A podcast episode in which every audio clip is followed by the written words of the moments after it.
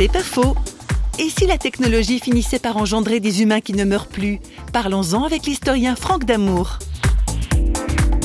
Imaginons que dans 150 ans, euh, nous ne mourions plus ou très tardivement. Que va-t-il se passer? Eh ben, Nous allons réguler les naissances. Ça veut dire que dans ce monde, il y aura de moins en moins d'êtres nouveaux. Nous allons perdre de vue que finalement, ce que nous sommes, c'est parce que nous sommes nés. Le fait d'être né, ça veut dire que nous ne sommes pas donnés nous-mêmes.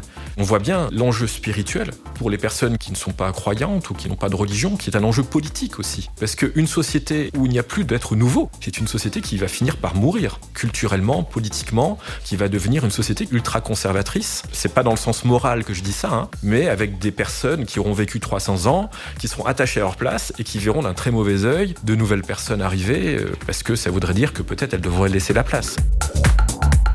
C'est pas faux, vous a été proposé par Parole.fm.